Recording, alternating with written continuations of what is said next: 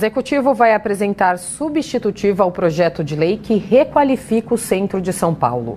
A proposta já foi aprovada em primeira discussão na Câmara Municipal de São Paulo. O projeto Triângulo SP, que amplia os incentivos fiscais e aborda a expansão do perímetro da região central de São Paulo, passou pela terceira audiência pública. O debate encerrou o ciclo de discussões em torno da proposta do Executivo para requalificar as áreas cultural, econômica e artística do centro. A Secretaria Municipal da Casa Civil afirmou que elabora um substitutivo para ampliar os incentivos.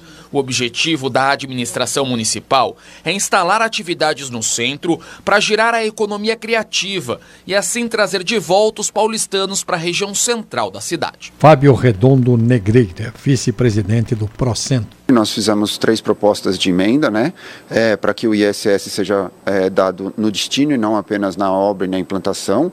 É, o, o calçadão tanto o triângulo quanto o quadrilátero, ele tem algumas peculiaridades e que o acesso dificulta bastante. E também essa restrição de ter que trabalhar de noite e nos finais de semana também limita muito a, o tipo de empresa que pode vir para cá. Após a última audiência sobre o tema, a presidente da CCJ, a vereadora Sandra Santana, fez um balanço do trabalho do colegiado. As discussões que foram feitas aqui na Câmara através das audiências públicas ajudaram muito na construção de um substitutivo.